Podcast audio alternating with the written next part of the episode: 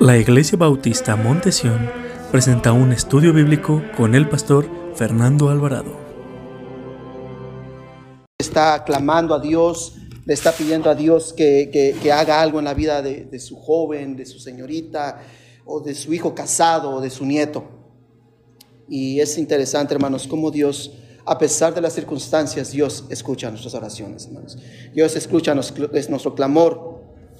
Hace unos días, hermanos, este, leí en una ocasión de una, una historia que nos cuenta de un árbol y un niño. Eh, este árbol era un árbol lleno de manzanas y era un niño que jugaba alrededor de este árbol. Y los dos eran felices, tanto el árbol como el niño. Pero al pasar el tiempo, el niño creció y el niño ya no, ya no volvió a regresar a jugar donde estaba el árbol. Y el árbol se entristeció mucho porque el niño ya no estaba jugando con él.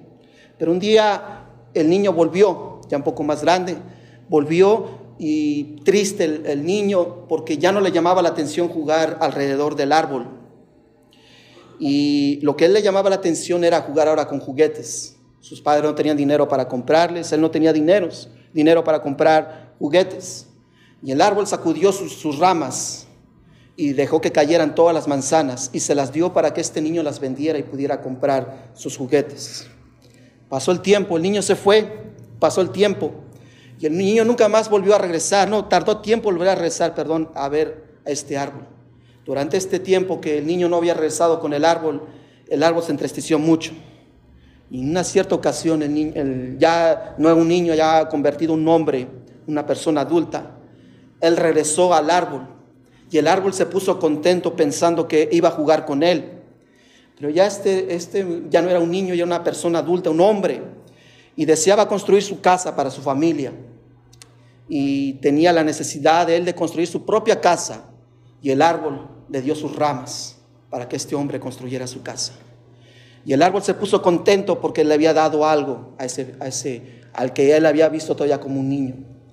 El, joven o el adulto agarró la madera y se fue. Y el árbol se volvió a poner triste. Pasaron algunos años y volvió a regresar este hombre y tenía que salir con su familia a un, a un día de verano a las playas y quería construir una barca para sus hijos y para, para su familia, pero no tenía dinero. Y el árbol le dio su tronco para que construyera su barca.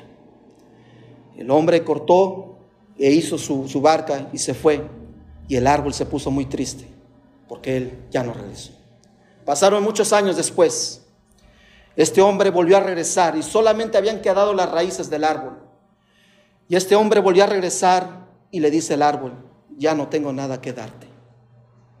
Y dice, este hombre ya anciano, ya viejo, le dijo, no quiero nada, solo quiero descansar, pues soy viejo y estoy muy cansado.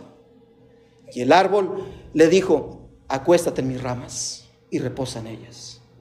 Y este hombre anciano, ya viejo, se acostó en las ramas del árbol y el árbol empezó a sonreír. Hermanos, esta historia me recuerda a las viven- vivencias, experiencias y las re- realidades que viven los padres con sus hijos. Cada etapa que viven los padres con sus hijos. Cuando son niños, ahí están con ellos jugando. Todo el tiempo están con ellos. Cuando van creciendo, ya no, le hacen caso tanto al papá, a la mamá, ahora quieren jugar con los amigos. Cuando van creciendo, les llama la atención una señorita, un joven, o una carrera, o una inquietud que ellos tienen. Y el padre se entristece, porque ya no tiene la misma comunión con su hijo. Pero ¿cuántos padres vemos hoy en día cuando vemos la necesidad de sus hijos? ¿Qué no dan los padres por sus hijos? ¿Qué no darían un abrazo por sus hijos? Si, si perdieran la vista, son capaces los padres, los padres de quitarse los ojos y dárselos a los hijos. ¿Qué no dan los, los padres por sus hijos, hermanos?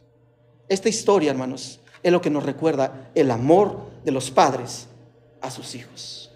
Cuanto más nuestro Padre Celestial, que ama a sus hijos, que nos dio a lo mejor que Él tenía, a Jesucristo, para perdón de nuestros pecados, hermanos. Si, si alguien, a usted lo entiende, hermano, alguien a que usted que es aquí padre, quien lo entienda a usted, se llama Jesucristo. Dios es el que lo entiende a usted. Porque Dios nos ama tanto, hermanos, que nos dio a su Hijo amado para que todo aquel que en Él cree no se pierda, mas tenga vida eterna.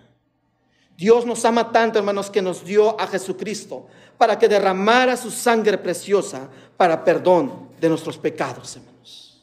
Por eso esta tarde, hermanos, estaremos viendo la fe de una mujer cananea, sirofenicia, que alcanzó un milagro por medio de la fe.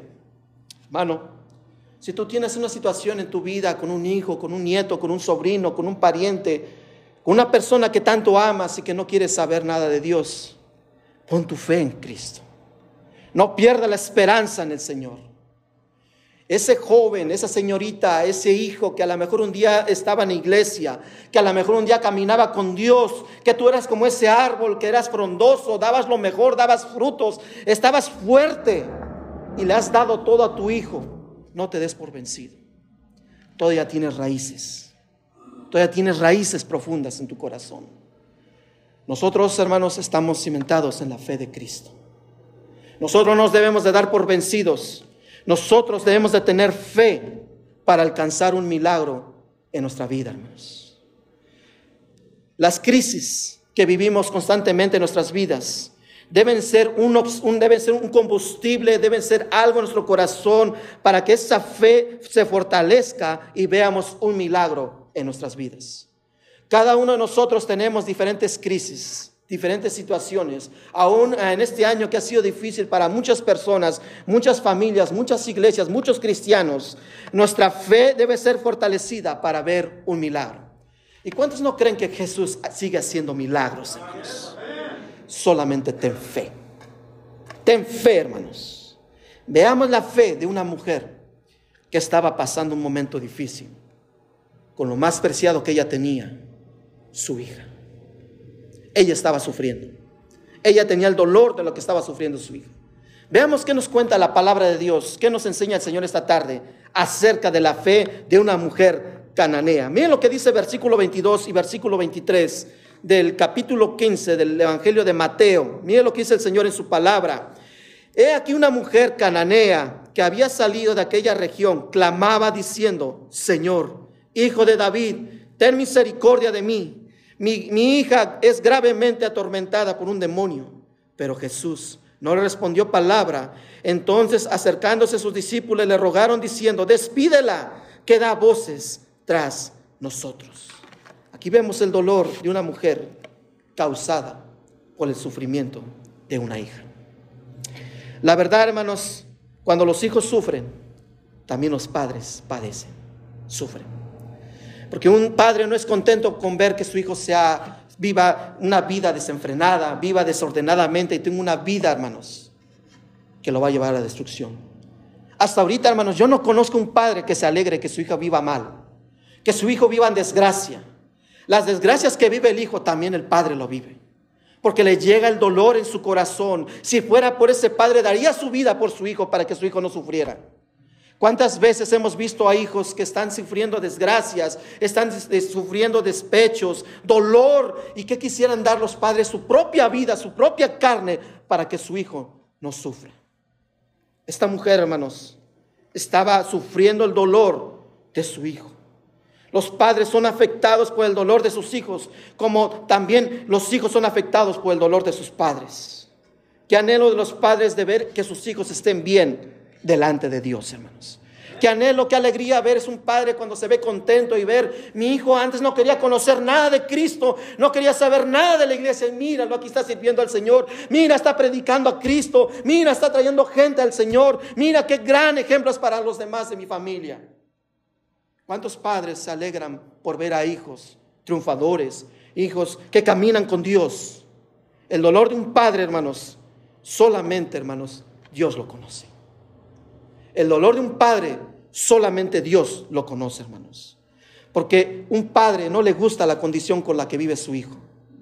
Cuanto menos nuestro Padre Celestial no le gusta que sus hijos vivan perdidamente delante de Él. La mayor proporción que tiene un padre es ver a su hijo que camine con Dios, que su padre le interese, que él esté caminando con Dios, que conozca a Cristo.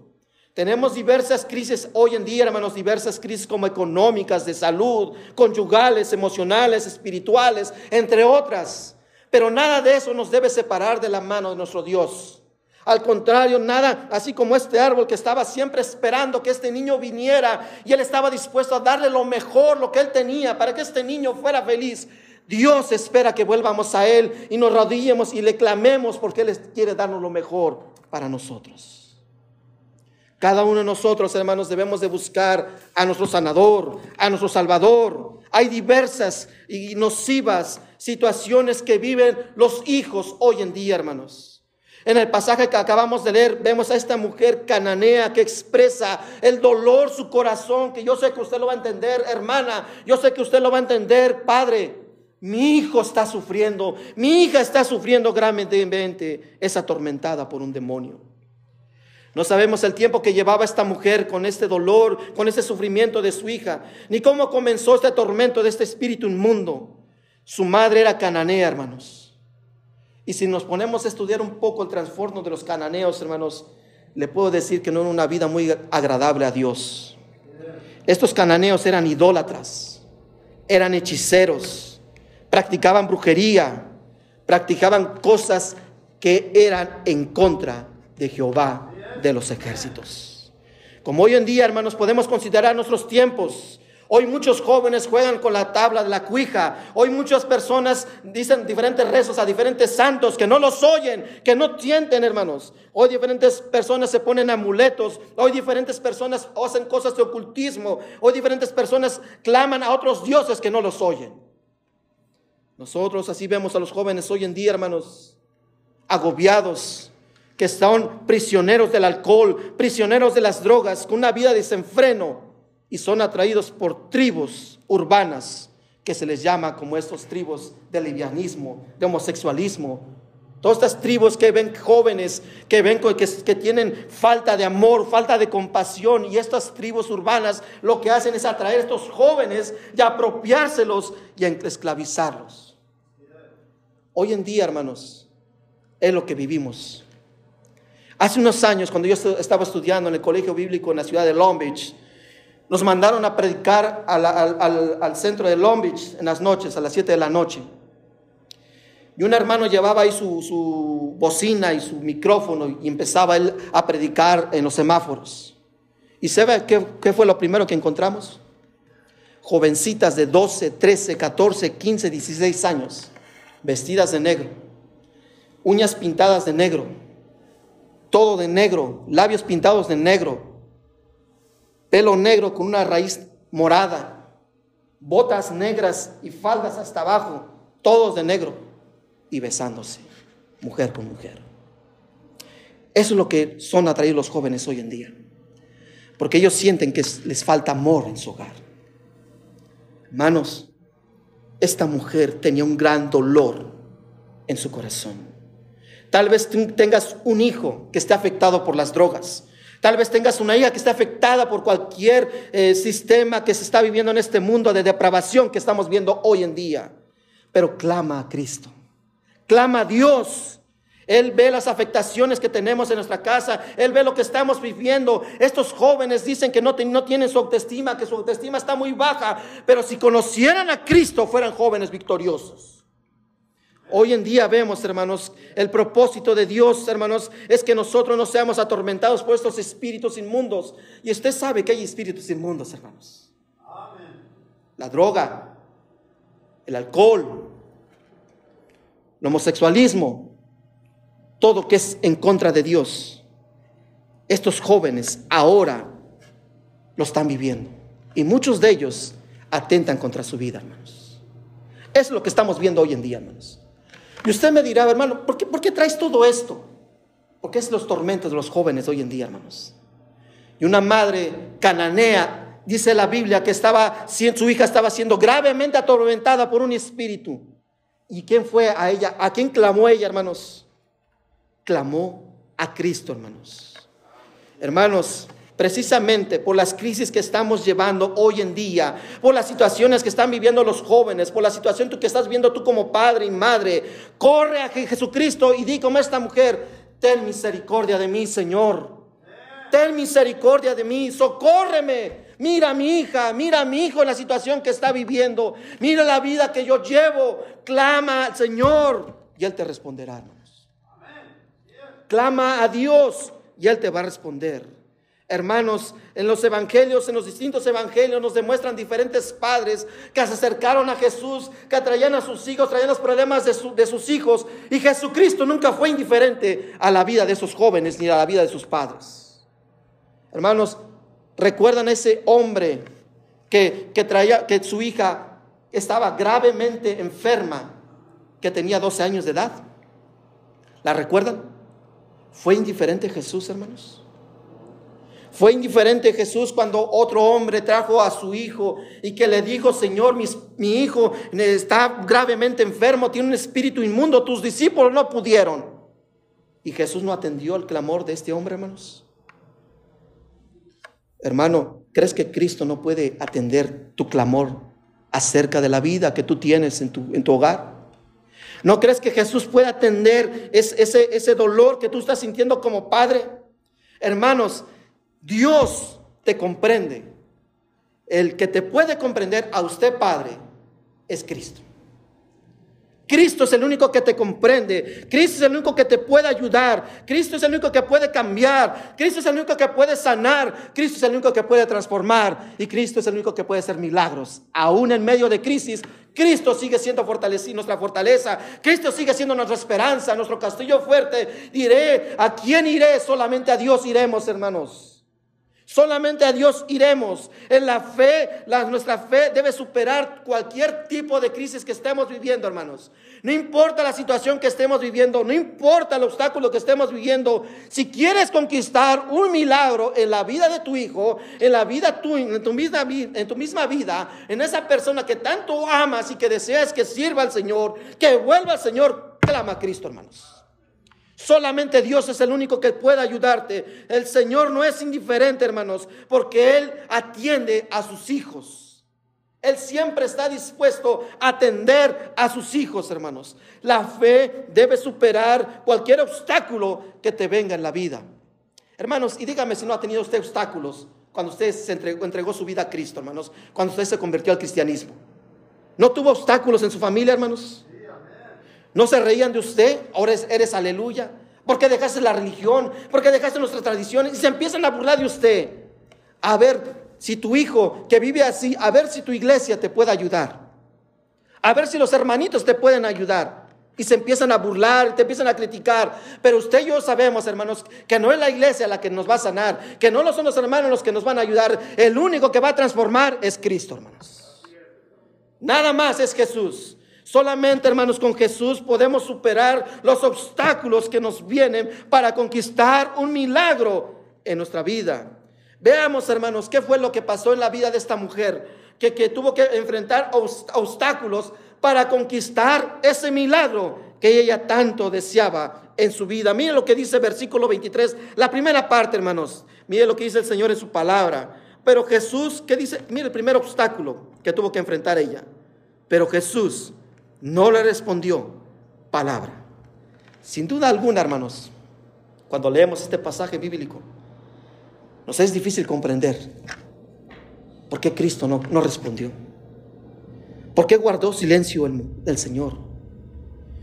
Esta mujer, hermanos, el primer obstáculo que ella enfrentó es que Cristo no le contestó. Cristo se quedó callado, hermanos. Manos, la Biblia dice, Jehová calla, pero Jehová va a hacer algo en tu vida, hermanos. Jehová calla, pero calla no por indiferencia, calla por amor, hermanos. La Biblia nos enseña, hermanos, que debemos de esperar en los tiempos de Dios. En esos tiempos de prueba, hermanos, debemos de superar y esperar en Jehová de los ejércitos, hermanos. Y nosotros en el Salmo 46, versículo 10 dice, estad quietos y conocer que yo soy Dios. Debemos estar quietos, hermanos, en esos momentos de silencio, en esos momentos que Dios no habla, usted y yo debemos de esperar en Él, porque Él sabe lo que va a hacer y el tiempo de Dios siempre es perfecto, hermanos. El primer obstáculo que enfrentó esta mujer, hermanos, es que Dios no le contestó su clamor. Y esta mujer, hermano, no se dio por vencida. Aún dice la Biblia que clamó más, rogó más a Cristo para que Dios hiciera algo en su vida, hermanos. Muchos de nosotros cuando clamamos a Dios y pensamos que Cristo es indiferente a nuestro dolor, que pareciera que Cristo no hace nada por nuestra familia, que pareciera que Cristo, Señor, tengo 20 años orando por mi hijo, tengo 20 años orando por mi marido y no pasa nada. ¿Qué estás haciendo, Señor? El Señor, hermanos, está haciendo algo en tu vida. El Señor no es indiferente, hermanos. Los tiempos de Dios son perfectos, hermanos. Ese es el primer obstáculo que nosotros como creyentes vamos a pasar, que vamos a pensar que Dios no va a hacer nada, pero Dios está haciendo algo, hermano. Él tiene un propósito en la vida de cada uno de nosotros. Dice, estad quietos y conocer que yo soy Jehová. Solamente usted guarde silencio y espere los tiempos del Señor, hermanos. Dios calla por amor, no por indiferencia, hermanos. Dios sabe los momentos perfectos para que Él haga su obra, hermanos. El segundo obstáculo que enfrentó esta mujer fueron sus discípulos, hermanos. Y es lo que muchas veces enfrentamos nosotros, hermanos. Que cuando más necesitamos de nuestros amados hermanos en la fe, que nos apoyen, que nos den palabras de ánimo, que nos receten versículos de la Biblia, que nos visiten, hermanos, que nos digan, yo estoy contigo, mira, somos hijos de Dios, yo estaré contigo, tus cargas yo también las llevo, porque te amo, porque el Señor nos ama. ¿Y cuántas veces, hermanos, los cristianos nos dan esas espaldas, hermanos? Esta mujer, hermanos, el segundo obstáculo que tuvo que enfrentar fueron con cristianos, con los discípulos de Cristo. Y no solamente, hermanos, ese obstáculo, sino estaban molestos. Miren lo que dice la parte B del versículo 23. Lo voy a leer todo, hermanos. Miren lo que dice, cómo estaban estos hombres enojados. Dice, pero Jesús no le respondió palabra. Entonces, acercándose a sus discípulos, le rogaron diciendo, despídela pues da voces tras nosotros. Señor, ya, ya, nos, estamos hartos de esta mujer. Mira, va detrás de nosotros, nos está siguiendo y está gritando, está clamando más que tú la ayudes. Ya despídela, Señor. Ya no la queremos más aquí, ya no la soportamos. ¿Cuántos cristianos somos así, hermanos? Que somos indiferentes al dolor de nuestros amados hermanos. Queremos darle la espalda a los cristianos, hermanos. Vemos que hay una necesidad y hasta nos damos por otro lado. No me vaya a pedir un favor. No me vaya a pedir que ore por él. No me vaya a pedir que ore por su hijo. No me vaya a pedir que yo visite a su hijo en la cárcel. ¿Cómo yo voy a ir yo a la cárcel a visitar a su hijo? Y nos enojamos. Esta mujer, hermanos, tuvo que enfrentar eso.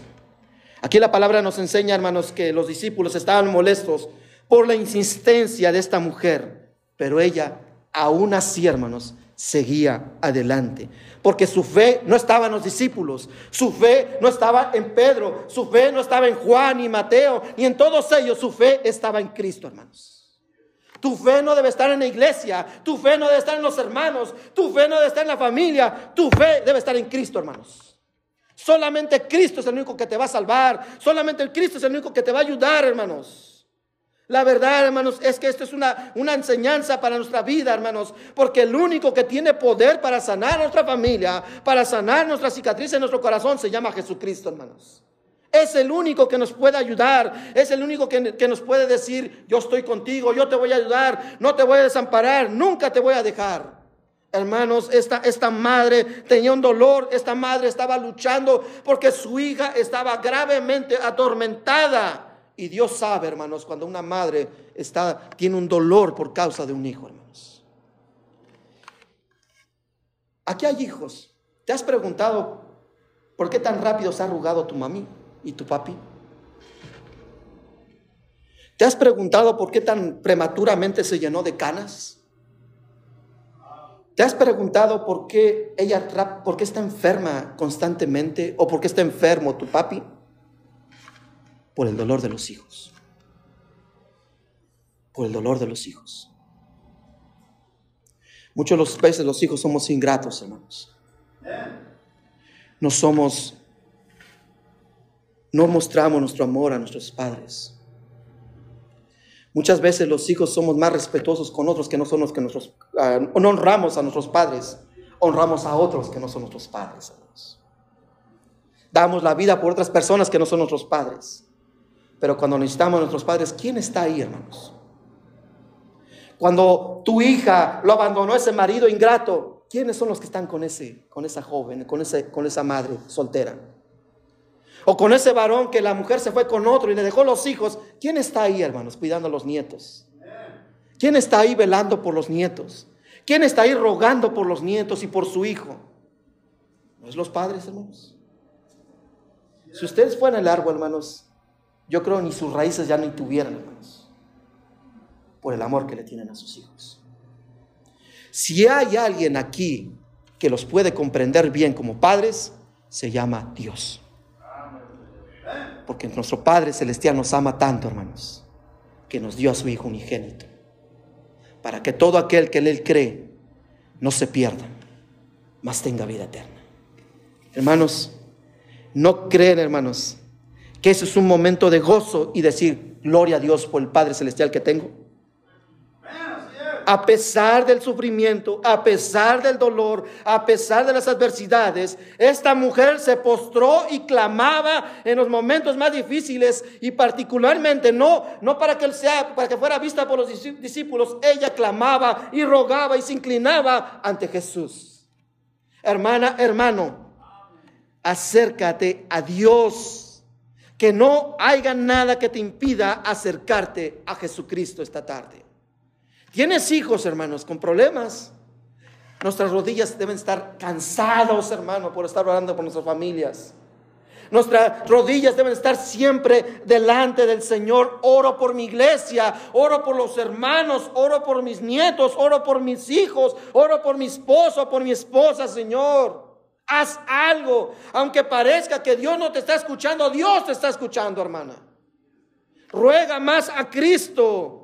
La fe de esta mujer tuvo de gran valor porque en los momentos de prueba esta mujer clamaba más a Cristo, hermanos. ¿Ustedes creen que esta mujer, hermanos, al, ver que Jesús no le contestó, hermanos, esta mujer no pudo haberse entristecido e irse, hermanos, a Cananea? Si Jesús no me hizo caso, Jesús ni siquiera me respondió, Jesús ni siquiera me volvió a ver. Y sin embargo, hermanos, ella clamaba más, dice la palabra de Dios. A pesar, aunque los discípulos se enojaban, Señor, ya despídela, que se vaya a su tierra, a su casa. La tenemos acá atrás. Despídela. ¿Y qué dice la Biblia, hermanos? Que ella se arrodilló y se postró delante de Cristo, ¿no, hermanos? ¿Cuántos de nosotros, hermanos, no queremos venir a la iglesia? Es que no me, no me saludó el pastor. Es que no me vio bien hermana. Es que Parece que soy fantasma, nadie me ve. Ah, no, los fantasmas se ven, hermanos.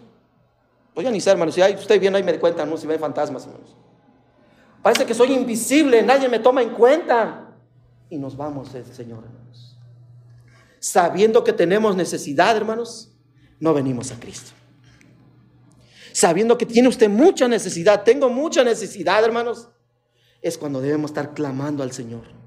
Es cuando más debo estar en la iglesia. Es cuando más debo estar leyendo la palabra de Dios. Es cuando más debo de venir en comunión y contento. Como dije hace rato, yo me alegré con los que decían a la casa de Jehová, iremos.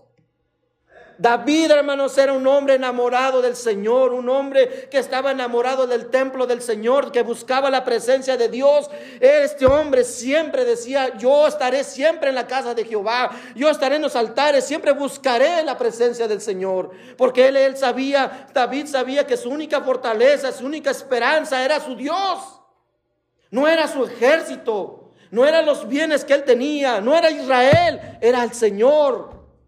Cada uno de nosotros, hermanos, que tenemos tanta necesidad, que vemos que hay tanta necesidad en nuestros hogares, tanta necesidad en la sociedad, es para que nosotros, hermanos, estemos clamando al Señor. Es para que cada uno de nosotros estemos arrodillados, orando por nuestros países, orando por nuestras familias que no conocen de Cristo, orando, Señor, dame una persona que le pueda predicar yo el Evangelio. Señor, dame la oportunidad de hablarle a ese, a ese compañero de trabajo de ti. Y no lo hacemos. No lo hacemos, hermanos, por niñerías, hermanos, dejamos la iglesia. Por cosas que no valen la pena, dejamos la iglesia. El misionero inglés Hudson Taylor, hermanos, se cuenta la historia, hermanos. Él era un misionero que fue al interior de la China. Este hombre zarpó una vez de una ciudad de China, iba a una de las penínsulas de China a seguir predicando el Evangelio de Cristo. Dice la historia que Hudson Taylor que cuando tomó esa nave y iba navegando, tomó una, como no era un hombre de, de poco, poco economía para sus viajes misioneros, tomó un barco que era solamente de velas y era, este barco solamente era guiado por los vientos. Y dice la historia, hermanos, que Hudson Taylor se fue a su cabina y abrió la palabra de Dios y empezó a meditar en la, en la palabra de Dios. Y dice la palabra, dice la historia, hermanos, que bajó el capitán de ese barco y le tocó a Hudson Taylor. Dijo, yo sé que tú eres cristiano, necesito que ores, porque no, no estamos avanzando, no hay vientos y necesito que tú ores para que lleguemos a nuestro destino. Y dice Hudson Taylor, ¿qué quieres que yo haga? Órale a tu Dios, ruega a tu Dios que el, el Señor traiga un viento para que lleguemos a nuestro destino. Ok, yo lo voy a hacer, pero tú también tienes que poner tu parte. ¿Qué quieres que yo haga? Dice el capitán. Baja las velas. Pero si no hay viento, tú baja las velas por fe vamos a llegar a nuestro destino. Dice la historia, hermanos, que Hudson Taylor pasó tres, cuatro horas orando y clamando a Dios que trajera un viento para que ese barco llegara, llegara a su destino, hermanos. Y dice la historia que bajó rápidamente el capitán porque ya no podían controlar el, viento, no podían controlar las velas, hermano, tan fuerte y tan recio que estaban los vientos, hermanos, que iba muy deprisa el barco, que dice el capitán que bajó ni le tocó la puerta y que se alcanzó a abrir la puerta y vio a Hudson Taylor arrodillado y clamando a su Dios. Hermanos, te verá Dios clamando por tu hijo. Te verá Dios meditando en la palabra del Señor. ¿Te ve tu familia, hermanos, orando por cada uno de ellos? Oras cuando oras a tu Dios, oras por nombre y le dices, oro por mi hijo fulano de tal. Salió a trabajar, Señor. Guárdalo, cuídalo. Oro por mi nieto, por mi nieta, fulana de tal. ¿Oras así, hermano? Al igual que ese capitán, hermanos. Deja que esas velas se extiendan, porque Dios va a hacer algo. Dios va a obrar, hermanos. Ante tal situación, hermanos, esta mujer, de que vio que el Señor había sido indiferente, de que los discípulos, hermanos, no querían saber nada de ellos, vemos que esta mujer, aún las pruebas, aún en esas crisis, en esos momentos que nuestra fe es probada, hermanos, vea lo que hizo esta mujer. Miren lo que dice el versículo 24 de la palabra de Dios. Él respondió y dijo, no soy enviado sino a las ovejas perdidas de la casa de Israel. Mire lo que dice versículo 25 y 26. Entonces ella vino y se postró ante él diciendo, Señor, socórreme. Respondiendo él dijo, no está bien tomar el pan de los, de los hijos y echarlos a los perrillos. Qué gran valor de esta mujer, hermanos. Un valor, ¿sabe de qué?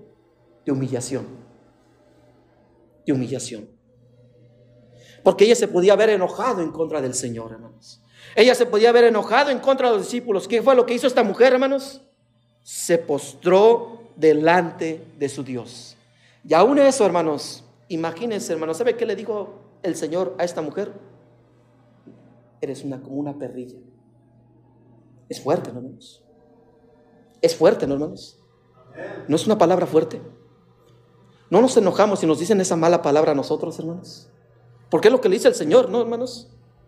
No es bueno que, respondió él y le dijo, no está bien tomar el pan de los hijos y echarlos a los perrillos.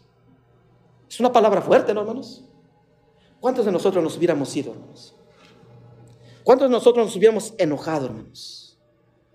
Pero esta mujer, hermanos, en lugar de renunciar, en lugar de enojarse, continuó luchando porque su fe estaba siendo probada. ¿Sabe qué dijo esta mujer? Por mi hija me voy a humillar. Por mi hija me voy a quedar aquí. Por mi hija voy a luchar para que Jesús haga algo en la vida de ella. ¿Cuántos padres hoy en día, hermanos, están hoy arrodillados, humillados delante del Señor? Buscando con un corazón humillado, buscan a su Dios para que Dios haga algo grande en la vida de sus hijos. Esta mujer, hermanos, yo me supongo que dijo, mi hija es una persona que está siendo atormentada con, estos, con, este, con este espíritu inmundo, pero es mi hija y la amo. Y por ella voy a clamar a Cristo. Por ella me voy a humillar.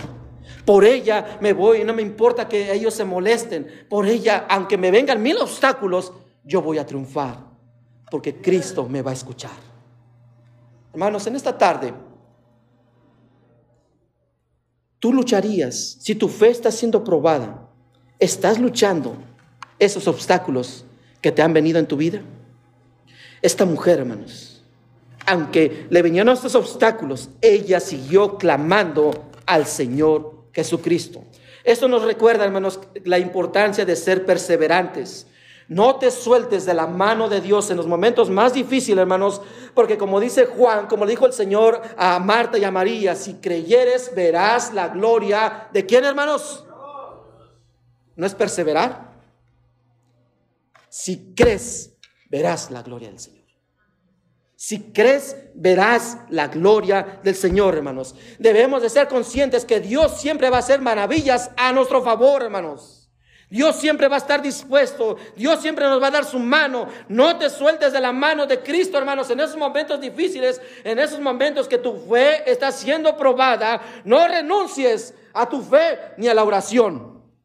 No renuncies ni a la fe ni a la oración. Hermanos, hermanos, una hermana con la que he estado platicando, y es cierto, hermanos, las iglesias es el ministerio que estamos descuidando la oración, hermanos.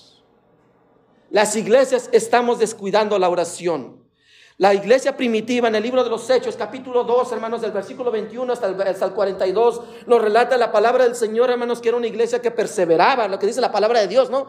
Que eran perseverantes, que eran unánimes, que compartían el pan, que predicaban la palabra de Dios, que compartían sus bienes, que se sentaban juntos, unánimes, que siempre estaban enamorados del Señor, pero que era una iglesia llena de qué, hermanos? Del Espíritu Santo y de oración. Cuando Pedro fue encarcelado, ¿qué estaba haciendo la iglesia, hermanos? ¿Quién estaba en la casa de la madre de Juan Marcos? ¿No era la iglesia, hermanos? Mientras que su líder estaba encadenado, hermanos, su líder estaba confiado con esas manos encadenadas. Dice la Biblia que, que Pedro estaba dormido, hermanos que ni siquiera estaba afligido, que estaba dormido, cuando de repente un ángel dice que abrió, que, se, que vino como un terremoto, que se rompieron las cadenas y que el ángel lo sacó. Y cuando llegó Pedro a la casa de Juan Marcos, ¿qué los encontró haciendo, hermanos? Orando. Clama a mí, yo te responderé, dice el Señor. Si mi pueblo se humillare y buscare mi rostro y me orare, esta pandemia, hermano, ya se hubiera quitado. Como dijo un hermano, hermanos, si el gobierno viera que las iglesias son poderosas en la oración, hermanos, ni se metieran con nosotros. Si el gobierno viera, hermanos, que hay iglesias fuertes en oración y clamación y en, del Espíritu Santo, hermanos. Ahora dígame, hermanos, ¿quién cree que estaba luchando más? ¿La iglesia, de la iglesia primitiva o nosotros, hermanos? ¿Quién estaba siendo más perseguida, hermanos? ¿La iglesia primitiva o nosotros, hermanos? ¿No tenían a los judíos persiguiendo? ¿No tenían al imperio romano persiguiéndolos? ¿Y qué hacía la iglesia primitiva? Buscar entre vosotros hombres llenos del Espíritu Santo, llenos de poder y llenos de buen testimonio. Una iglesia fuerte, hermanos es una iglesia que clama a su Dios y que no se da por vencido, hermanos. Y que dice, como esta mujer, a pesar de las adversidades, a pesar que mi hija está viviendo mal, a pesar que mi hija es una drogadicta, a pesar que mi hijo es un alcohólico, no me daré por vencido porque es mi hijo y lo amo y clamaré más a Dios por ella o por él. Hermanos, debemos ser perseverantes en nuestra fe y en la oración, hermanos. Tu fe es fortalecida y creyendo y verás al final que Dios va a obrar algo en tu vida. Mire lo que dice el versículo 28 de la palabra de Dios. Mire, voy a leer el versículo. Mire la fe de esta mujer, hermanos. Es algo que usted y yo, hermanos, debemos tomar el ejemplo de esta mujer. Mire lo que dice el versículo 27. Y ella dijo, sí, Señor, pero aún los perrillos comen de las migajas que caen de la mesa de sus amos. Y mire lo que dice el versículo versículo 28, hermanos. Entonces respondió Jesús y dijo, oh mujer, grande es tu fe, hágase contigo como quieres. ¿Y qué dice la palabra de Dios, hermanos? que su hija qué? Fue sanada. ¿Qué necesito yo para recibir un milagro, hermanos? Tener fe. Enfrentar los obstáculos, hermanos. Y saber que Dios va a oír. Dios va a oír tu clamor, hermanos. Podemos ver, hermanos, que Jesús vio la fe de esta mujer eh, cananea. La fe más grande que puede conquistar el corazón de nuestro Dios, ¿sabe cuál es, hermanos? Una fe que confía en Él a pesar de las crisis, a pesar de los obstáculos, en los momentos más difíciles, inciertos de nuestra vida, la verdadera fe es la que sigue confiando en Jesucristo, hermanos. Esa es la verdadera fe que un cristiano, que una persona que no conoce a Cristo como su Señor y su Salvador, que estás pasando momentos difíciles en tu vida, que tienes un hijo, hermano, que está sufriendo, que tienes el dolor, que está siendo desgarrado, que tú estás clamando y pidiendo y pareciera que Jesús no está haciendo nada, no te des por vencido. Sigue fortaleciendo en tu fe, tu fe está siendo probada, sigue luchando, sigue peleando, porque Dios va a hacer algo en tu vida, hermanos. Dios quiere ver tu fe. Si quieres conquistar el corazón de Jesús, conquístalo con una fe verdadera. Confía en el Señor. Aunque los vientos parezcan que vienen contrarios, aunque parezca que todo está en contra, sigue confiando en Jesús, porque Jesús siempre va a venir a rescatarte, siempre va a venir a salvarte, siempre va a venir a sanarte, hermanos. Jesús siempre, hermanos, ve la fe que tenemos, hermanos. Dios quiere mirar nuestra fe. Tu esperanza, hermanos, tu confianza no debe estar en el gobierno, no debe estar en los hermanos, no debe estar en la familia. Tu confianza, tu esperanza se llama Jesucristo, hermanos. Es Cristo el único que te puede ayudar. Es Cristo el único que te puede sanar. Es Cristo el único que te puede hacer una maravilla en tu vida, hermanos.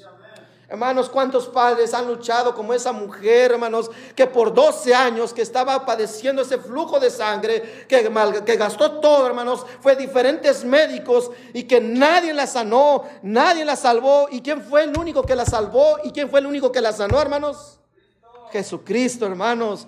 ¿Cuántos padres llevan con psicólogos, con diferentes psiquiatras, con diferentes hospitales, con diferentes medicamentos para porque su esperanza está en una vacuna, su esperanza está en un medicamento, pero nuestra esperanza no está en lo que haga el hombre. Mi esperanza, mi confianza se llama Jesús, hermanos.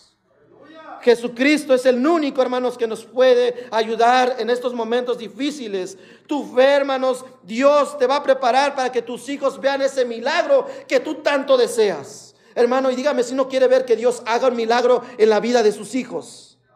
¿Cuántos de aquí no me levanten la mano, hermanos? Usted conoce la vida que usted está llevando, hermanos, con sus hijos. ¿Cuántos de ustedes, hermanos, están aquí clamando, rogando por ese hijo? Señor, trae a mi hijo otra vez. Mira mi hijo cuando era pequeño, mira mi hijo eh, eh, que me levantaba, hermanos. Hermanos, yo les he puesto este como ejemplo, hermanos. Mi sobrina, hermanos, cuando era una chiquitita, hermanos. Ella era la que nos despertaba domingo de iglesia. No eran buenos momentos, hermanos, ver esos niños, esos jovencitos que ya estaban enlistados, eran los primeros que ya estaban con su Biblia, ya estaban vestidos, ya estaban preparados. Y todavía el papá con el gallito aquí parado, pero los niños ya estaban listos para irse a la iglesia, hermanos. Para la escuela dominical, para ver a su maestro de escuela dominical, para cantarle al Señor, para cantarle especiales, para recitar los pasajes bíblicos que su maestro de escuela dominical les dejó como tarea para que se aprendieran, hermanos. Y ahora ver esos niños, hermanos, que ya no están en la iglesia, hermanos que son como esa historia que acabo de contarles del árbol, hermanos. Que cuando estaban en la iglesia corrían por toda la iglesia y eran felices, hermanos. Ahora están en una vinatería, una licolería, hermanos. Corriendo y sufriendo. ¿Cuántos padres que veían a sus hijos que, mami, ya déjame, dame, dame, dame un dólar para dar a la ofrenda. Mami, ya me quiero ir porque mi, mi clase me está esperando. Y ahora vemos padres que les duele que sus hijos no quieren venir a la iglesia, no quieren saber nada de Jesús. Hermanos, la semana pasada presentamos a una bebé y le dije a su papi que no solamente es traerla y presentarla delante de la iglesia, el deseo como iglesia, como nosotros como iglesia, y el deseo de él como padre debe ser que su niña conozca del Señor, hermanos. Él tiene una gran responsabilidad y su madre, hermanos, de que esa niña conozca a Cristo, hermanos. De inculcarle su fe, mostrarle su fe, hermanos. Hermanos, tu fe, si tú tienes fe en el Señor, tenlo por seguro que Dios va a hacer un milagro en la vida de tu hijo. Mire lo que dice versículo 28, hermanos. Entonces, respondiendo Jesús, capítulo 15 del libro de Mateo, capítulo 15, versículo 28. Gracias, hermano, por ayudarnos. Entonces, respondiendo Jesús, dijo, oh mujer, grande es tu fe, hágase contigo como quieres. Y su hija fue sanada desde aquella hora. Sin duda alguna, hermanos, todos tenemos la certeza que Jesús escucha nuestro clamor. Pero cada uno de nosotros, hermanos, ¿cómo quisiéramos escuchar estas palabras de Cristo? Que viníamos la primera vez, Señor, clamo por esta persona. Hágase como tú quieres. Hágase como tú quieres. Como tú lo quieres, así se van a hacer las cosas. Pero, ¿cuántos de los hijos de Dios dijéramos a Cristo, que se haga como tú quieras? ¿Qué quieres que yo haga de ti? ¿Qué quieres que yo haga para ti, Señor? ¿Cuántos de nosotros, hermanos, esperamos que Cristo nos diga como le dijo a esta mujer, hágase como tú quieres? ¿Cuántos de nosotros, hermanos, por qué nos hacemos esta pregunta? ¿Qué es lo que quieres que yo haga, Señor, para ti? ¿Qué quieres que yo haga para que mis hijos vuelvan a ti, Señor? ¿Qué quieres que yo haga, Señor? Hermanos, la Biblia nos dice que esta mujer, hermanos, dice que clamó por su hija, hermanos, y la Biblia nos dice que su hija fue sanada desde aquella hora. El milagro que alcanzó esta mujer, hermanos, fue un gran milagro, hermanos. No solamente para ella, sino para su casa, hermanos. Porque su hogar fue llena de bendición. Para todos los tuyos, hermanos, que están en tu hogar, tus oraciones, tu clamor, hermanos, pueden ser de bendición. Porque un día Jesús va a decir que se haga como tú has querido y verás la gloria de Dios en tu hogar, hermanos. Cada uno de nosotros debemos de clamar eh, con, tanta fe, hermanos, que pareciera, hermanos, que Dios no nos está escuchando. Si pensamos que Dios no nos escucha, es cuando más debemos de clamar a Cristo, es cuando más nos debemos de arrodillar, es cuando más debemos de orar, hermanos, es cuando más debemos de venir a la iglesia, es cuando más debemos leer la palabra de Dios, hermanos, y decir, yo no me voy a soltar de la mano de Dios, solamente Dios es el único que me puede ayudar. Hermanos, la Biblia nos dice, hermanos, que no nos debemos separar de la mano de Dios, porque separados de Él, hermanos, ¿qué hermanos? Nada somos. No nos podemos separar de la mano del Señor, hermanos, porque si tenemos tanta necesidad, hermanos, es cuando más debemos de buscar a Cristo, hermanos. Y es lamentable ver padres hoy en día, hermanos, que ven el sufrimiento de sus hijos, ven que sus hijos están metidos en grandes problemas, hermanos, y en lugar de venir a la iglesia, hermanos, en lugar de leer la palabra de Dios, se quedan en casa, hermanos.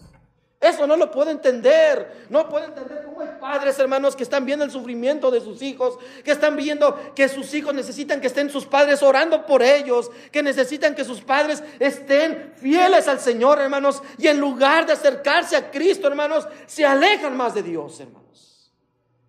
Esta mujer, hermanos, con el dolor en su corazón, viendo que su mujer, esta jovencita tenía un espíritu inmundo, esta mujer dijo, no me importa que Dios no me, no me esté escuchando, no me importa que sus discípulos estén quejando, yo voy a clamar a Dios, porque mi hija está gravemente atormentada y la amo y voy a buscar más a Dios, hermanos. Y hoy en día, hermanos, es lamentable, hermanos, que los padres, hermanos, no vean padres firmes en las cosas del Señor, que, que para ellos sea primordial otras cosas que las cosas del Señor, hermanos. Hermanos, si tienes hijos chiquitos, hermanos, ¿te gustaría ver a tu hijo en 15, 16 años metido en drogas? En estos grupos urbanos donde hay drogadicción, homosexualismo, hermanos. Hermanos, yo conocía a un hermano, hermanos, que su hija se desenfrenó en la ciudad de Long Beach. Y cuando el, hermano y la hermana me empezaron a contar, yo veía cómo hasta me desgarraba, hermanos, más de acordarme. Esa ancianita, hermano. Bueno, tenía 50 años, ya parecía de 70, sus hijos se la habían acabado de tantos problemas, hermanos Uno deportado, uno en la cárcel, otra drogadicta y otra con diferentes hijos de diferentes hombres, hermanos. Y ver a esa madre, hermanos, cuando empezaban a contar, llorando. No sé qué hacer, hermano Fernando. Mire la situación de mis hijos. Ya no sé qué hacer. Ya caí en el hospital, hermano. Me dio un paro cardíaco. Mi salud ya, se la acabaron mis hijos. Pero ¿sabe qué, hermano Fernando? Todavía confío en Dios que va a hacer algo en la vida de ellos. Y es así. Padre, siga confiando en Dios. No me gustaría ver jóvenes y niños, están aquí hermanos, en unos 10, 15 años, si el Señor nos permite ver que estén hermanos en una situación bien difícil, que estén encaminados en el pecado, encaminados en todas estas eh, cosas que viven, experimentan los jóvenes, y ver que padres, en lugar de acercarse a la iglesia, en lugar de acercarse a Dios, en lugar de que estén clamando, hermanos, se alejen de Cristo. Se alejen de Dios. Hermanos, ¿cómo Dios nos va a dar la victoria, hermanos, si nosotros no confiamos en Él? ¿Cómo Dios va a hacer algo en nuestros hogares, hermanos, si lo primordial no es Cristo? ¿Cómo queremos ver que la mano de Dios esté en nuestros hogares, hermanos, si nosotros nos alejamos de Cristo, hermanos? ¿Cómo vamos a ver cómo esta mujer, hermanos, que en el primer obstáculo nos vayamos, hermanos? Y cuando volteé Cristo, y bueno, ¿dónde está la mujer? Imagínense si la mujer se hubiera ido, hermanos. ¿Qué hubiera pasado con la hija de ella, hermanos? ¿Qué hubiera pasado con la hija de ella? Si Cristo hubiera volteado, y entonces la mujer de que venía de que era cananea, ¿dónde está? ¿Y dónde está su hija? Pues se fue, Señor, porque le ignoraste. Ups, su problema. ¿Cuántos padres, hermanos, hemos, han tardado que Dios obre en la vida de sus hijos porque se han alejado de los caminos de Jesús? Mano, si tú tienes un hijo, si tú tienes un familiar o tú mismo estás viviendo una situación difícil, acércate a Jesús. Si quieres ver un milagro en tu hogar, hermanos, confía en Dios. Y Dios va a obrar. Y no solamente en ti, sino en tu familia. Cree en el Señor Jesucristo. ¿Y qué dice, hermanos?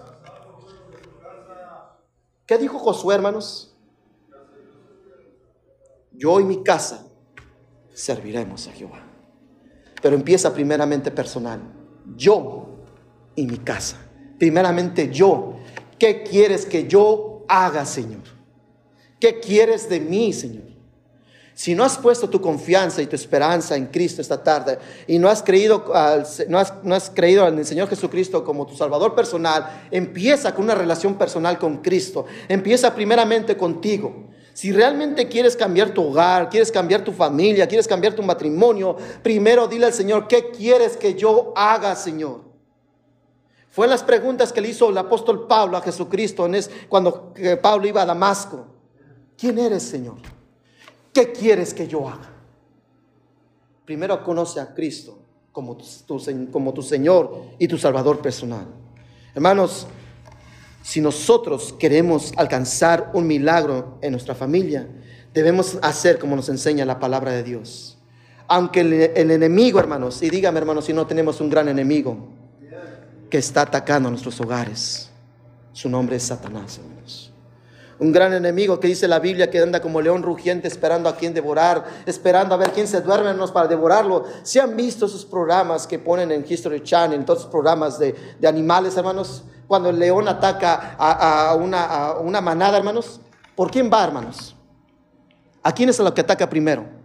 No por lo común siempre son a las crías, no se van por el más débil, por el que está más solo. ¿Y qué es lo que hace el león? No lo agarra de aquí, hermanos es lo que hace el enemigo, te asfixia, hermanos, para que mueras espiritualmente. Biblia nos enseña, hermanos, que debemos eh, eh, eh, seguir adelante, hermanos, porque aunque el enemigo nos quiera causar daño, hermanos, Dios siempre va a prevalecer, hermanos. Levantémonos en oración por nuestra familia, hermanos. Levantémonos en oración por nuestra iglesia. Levantémonos en oración por nuestra sociedad. Levantémonos en oración por este país, hermanos, que lo merece. Levantémonos en oración, hermanos, por cada uno de nosotros, hermanos. Cada uno de nosotros debemos decir, como dijo Nehemías, levantémonos y edifiquemos, hermanos. Debemos edificar una obra de oración. Debemos edificar, hermanos, nuestra fe, nuestra esperanza, para que nuestra familia, hermanos, sea bendecida, hermanos. Aunque nosotros piensemos que Cristo no nos está escuchando, el Señor siempre está a la disposición de cada uno de nosotros. El Señor se agrada por las oraciones de nosotros. Jesús siempre está a la disposición de nosotros. Jesús quiere ver la fe que alcanzó esta mujer para que esta mujer alcanzara su milagro. Si tú quieres un milagro en tu vida, ten fe en Dios, a pesar de los obstáculos, a pesar de las enfermedades, a pesar de las crisis, Dios está con nosotros, hermanos. Dios nunca nos va a dejar, Dios nunca nos va a desamparar, hermanos. Dios siempre va a estar con nosotros. Si Jesús siempre dice que Él va a estar todos los días, ¿hasta cuándo, hermanos? He aquí yo estoy con vosotros todos los días hasta el fin del mundo, hermanos. Jesús nunca nos va a dejar, Jesús siempre va a estar con nosotros, hermanos. Dice la palabra de Dios, te alabaré con todo mi corazón delante de los dioses, esos dioses paganos, te cantaré salmos, me, postraré hacia tu santo templo y te alabaré tu nombre por tu misericordia y tu fidelidad, porque tú has sido engrandecido tu nombre y tu palabra sobre todas las cosas. El día que clamé, me respondiste, me fortaleciste con mi vigor en mi alma. Salmo 138. Hermanos, ¿a quién clamaremos? ¿A quién iremos, hermanos? ¿A quién buscaremos, hermanos? Mire lo que dice Salmo 1, hermanos. Yo solo voy a leer, hermanos. No se preocupen. Mire lo que dice Salmo 1, hermanos. Mire lo que dice la palabra de Dios en el Salmo 1, hermanos.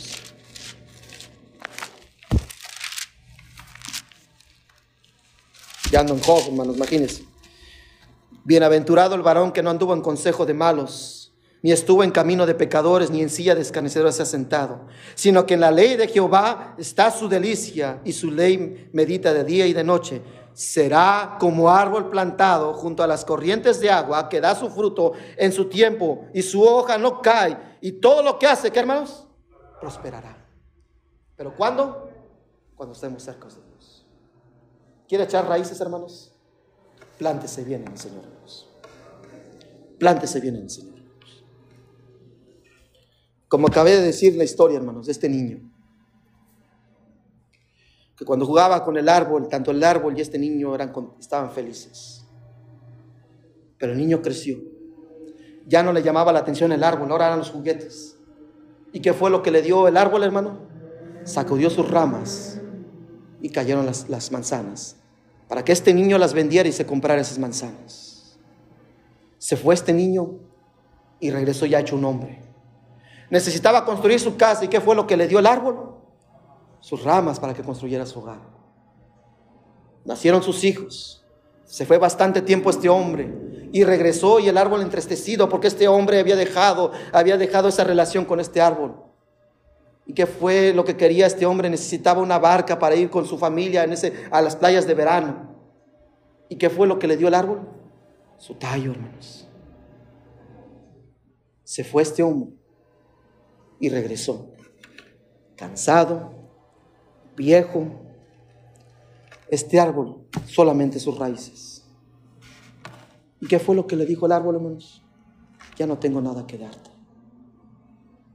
Solo déjame descansar. Soy viejo. Y este joven se recostó en las raíces de ese árbol.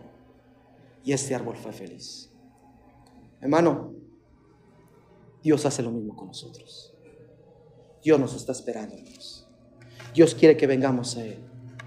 Hermano, si tú tienes un hijo o tienes un familiar con el que has tenido una aflicción, un resentimiento,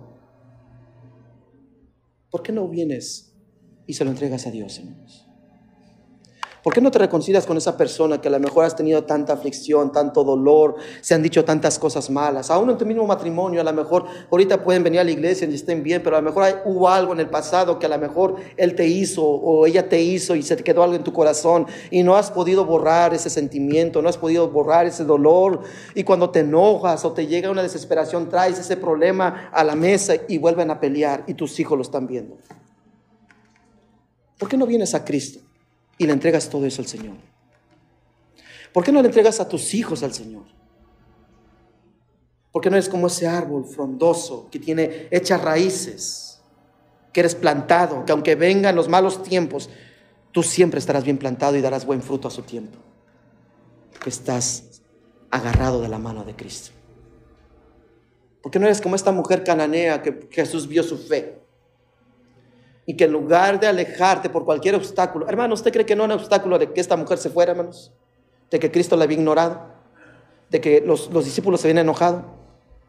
¿Cuál es el obstáculo que no te deja a ti, hermano, venir a Cristo? Y te postres delante de Él y digas, Señor, necesito de ti. Mi familia tiene necesidad. Mis hijos tienen necesidad. Mis nietos tienen necesidad. Yo tengo necesidad. Aquí estoy, Señor. ¿Cuántos en esta tarde podrán decir, Señor, me arrepiento de mis pecados y reconozco que soy pecador y necesito un Salvador? ¿Cuántos dirán esta tarde, tengo un hijo que a lo mejor tiene bastantes problemas, está metido en diferentes situaciones en su vida y no puede, no sabe cómo salir? Hermano, sigue confiando en Dios. Amárrate del Señor y clama a Cristo. No te des por vencido, aunque parezca que Jesús no te está escuchando, Dios va a obrar. Y al final de la historia, hermanos, tú vas a ver que la mano de Dios siempre estuvo contigo. No te alejes, no, Él nunca te va a dejar y nunca te va a desamparar, hermanos. En estos momentos de crisis, en estos momentos de desempleo, en estos momentos de escasez, ¿quién, hermanos, te proveyó? ¿Quién te cuidó, hermanos? Hasta ahorita, ¿quién nos ha guardado y quién nos ha cuidado, hermanos? No ha sido Dios, hermanos, y no es el único que nos ha guardado, nos ha restaurado. ¿Quién, es el que ha restaurado tu familia? ¿Quién es el que te ha ayudado en esos momentos difíciles? Cuando tú necesitas más ayuda, ¿quién, cuando todos te abandonaron, que te dijeron que iban a estar ahí, ¿quién fue el único que estuvo ahí, hermanos? ¿No fue Dios? En esta tarde, hermanos, agárrate de la mano de Dios y clama a Jesucristo. Y dile al Señor, Señor, tengo este problema. Esta historia que acabamos de leer, hermanos, yo sé que usted la comprende como padre. ¿Qué no hace usted por su hijo? ¿Qué no hace usted por su hija? ¿Qué no da por su hija, por su hijo? Hermanos, quiero acabar con esta, con esta historia, hermanos. Hay un atleta mexicano, de esos que le llaman paralímpicos. A los 15 años, este joven iba con su madre, madre soltera, iban a la ciudad de Puebla a una boda. Y en el transcurso del camino hubo un choque y golpeó el carro de la mamá de este atleta y se volcó. Este joven tuvo grandes heridas en su cabeza y una de ellas perdió la vista.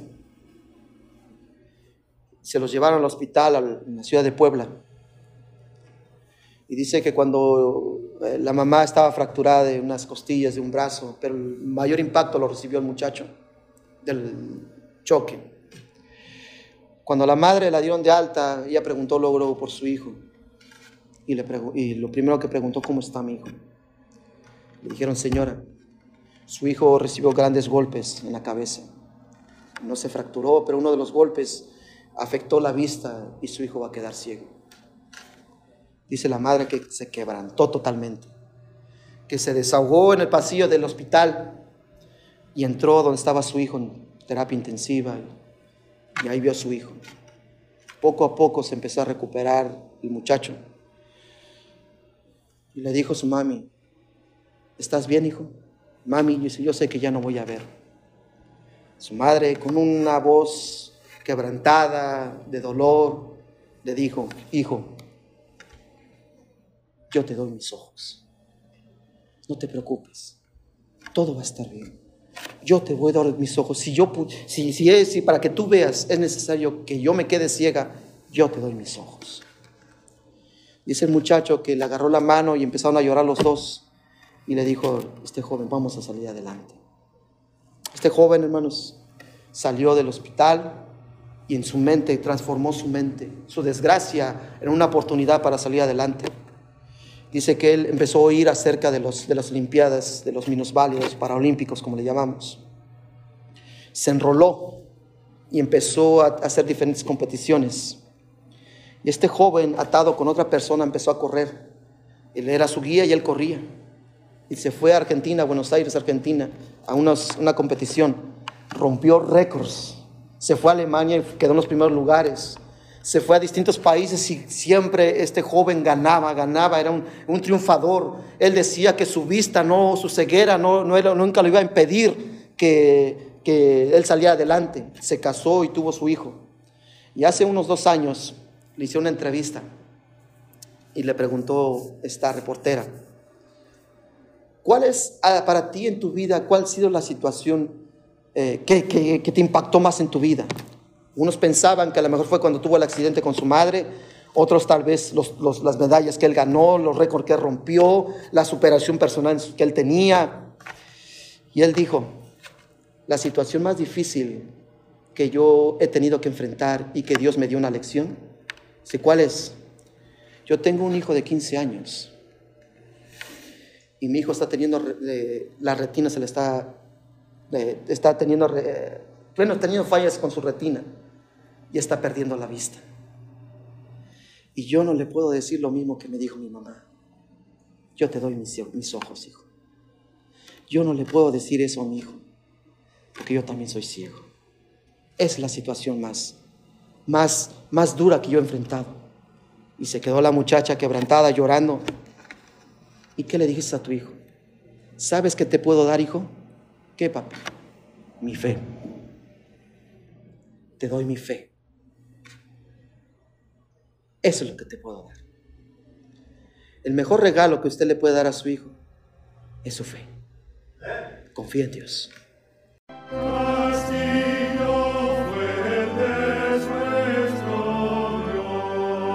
La Iglesia Bautista Montesión presenta un estudio bíblico con el pastor Fernando Alvarado.